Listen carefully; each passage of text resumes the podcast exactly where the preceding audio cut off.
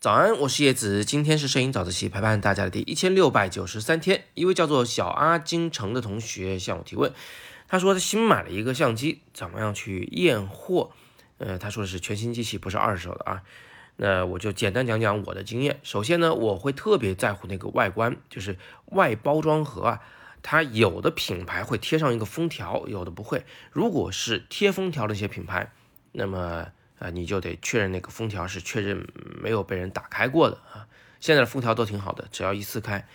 它就会留下痕迹，对吧？那第二是打开盒子以后，它里边不是那个相机外边会有一层塑料纸吗？那个塑料纸啊，如果被人反复拆装的话，它会显得非常的褶皱，一看就是一个破塑料袋。但是如果是全新的话，它基本上是。呃，不能说是没有转折，只是说那个转折是大块面的，没有呃过多的琐碎的小的折痕。那这个塑料纸，如果你拆东西拆多了以后，你一眼就能看出来它是不是全新的。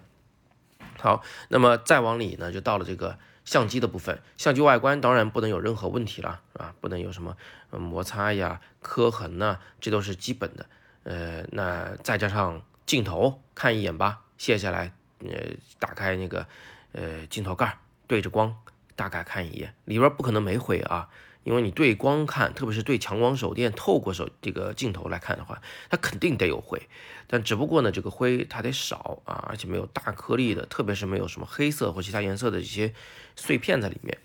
外观基本上就检查到这里就可以结束了。接下来呢，我会检查另一件事儿，就是相机的基本功能是否完好。这个基本功能呢，主要是曝光和对焦。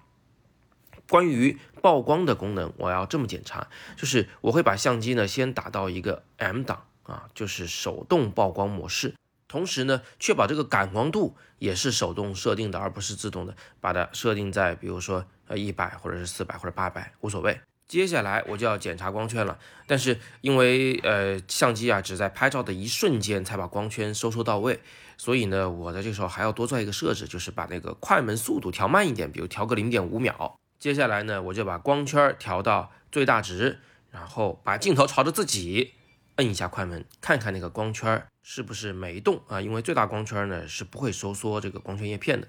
那接下来呢我把光圈打小一档，比如说从一点四打到了二。然后又把镜头朝向自己，摁一下快门，看看光圈是不是收缩了一点，以此类推。二后面是二点八四五点六八十一十六二十二，在每个光圈档位下，你在镜头前看到那个光圈收缩的那个呃距离啊，那个孔的大小，应该是有比较明显的变化的。接下来再听一听快门速度，高速快门一般不会有太多的问题啊，一般要是故障也就故障在低速快门上，特别是这个胶片的那些机械相机。具体怎么听呢？我会从大概三十分之一秒往下啊，三十分之一、十五分之一、八分之一、四分之一、二分之一，一秒各听一次，看看它的这个快门速度是否是有明显的变化的。你看，我们是用看的来观察光圈，用听的来观察快门。最后呢，我们还是要做个实验，就是把这个呃相机放在一个静止不动的地方，朝向一个静止不动的房间的角落。用各档光圈各拍一张照片，观察一下曝光是否每一档都有明显变化，然后用不同档的快门各拍一张照片，观察曝光的变化是否正常。我举个例子，比如说你发现你用六十分之一秒拍这个房间的照片，和用一千分之一秒拍这个房间的照片，居然得到了曝光是一样的，那就证明你的相机的快门有问题，有故障。当然，做这个实验的时候，你得确定啊，你除了你正在调的这个值以外，其他的两个曝光值一定要是固定好的啊，不能是自动状态。曝光也就验成这样了。最后来看一下对焦的事情啊，对焦是很多人都会误会相机的，自己操作明明就不太严谨，结果呢怪相机跑焦了。所以呢，一定要把相机固定在某个地方，有三脚架上三脚架，没三脚架放在桌面上，而且严格的不要去动它。然后呢，你就要在相机镜头的对面啊，摆上一本斜着放置的书。所谓的斜着放置呢，就是对于相机而言，它是一个大上坡啊，呈四十五度摆在相机正前方。接下来调整相机的对焦点，使它呢对准书上的某一个字的某一个笔画的某一个局部进行对焦。举个例子，对面一本课本，叫做语文，我就把对焦点对在文字的那个第一个点的顶部的小尖角上进行对焦。半摁快门对完焦，就直接全摁到底拍照，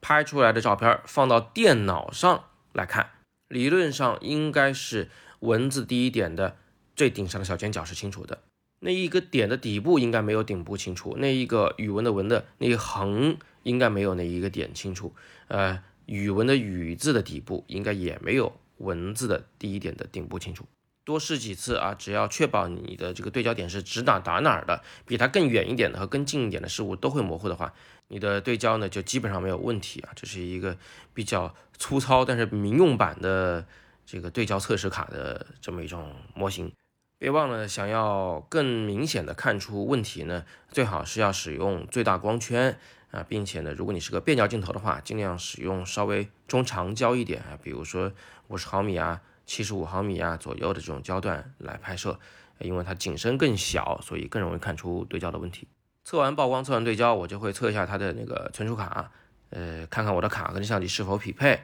这个接口是不是有问题。方法很简单，就是打到高速连拍，然后猛拍一些没有意义的照片，看看它那个存储速度是否正常。把卡拿到电脑里面看一看，啊，读出来的照片是否正常。这个机子我就算是验完了。还有可能上百个功能没验，那但是那我也不可能一个一个去试它，因为现在的这个数码相机实在是有点太复杂了，我只能默认这个厂商会负责任。事实也证明呢，相机机身菜单里面那些功能啊，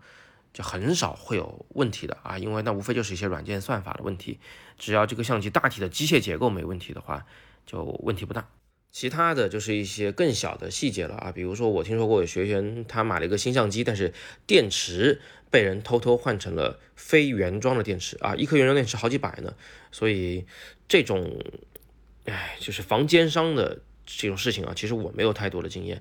呃，我的原则就是我不买低于市场价太多的商品，什么京东啊、天猫啊、旗舰店之类的，贵是贵了一点啊，但是呢，就买个放心吧。再加上我跟很多相机厂商也还算是比较熟悉，跟他们经销商也熟，所以呢，就是从他们那儿拿机器，我自己是没有什么太多可以担心的。总之呢，购买渠道真的很重要。最后别忘了啊，在语音条下方，我们有三个摄影工作坊正在招生，中秋、国庆和元旦。我最近也在考虑把最近几期工作坊学生的优秀作品拿出来办点讲座来解析解析，跟大家做点分享。喜欢同学呢，可以戳进链接去先了解了解啊，把自己的时间给安排上，让每一个假期呢都充实和饱满。好，今天是摄影早自习陪伴大家的一千六百九十三天，我是叶子，每天早上六点半，微信公众号摄影早自习，不见不散。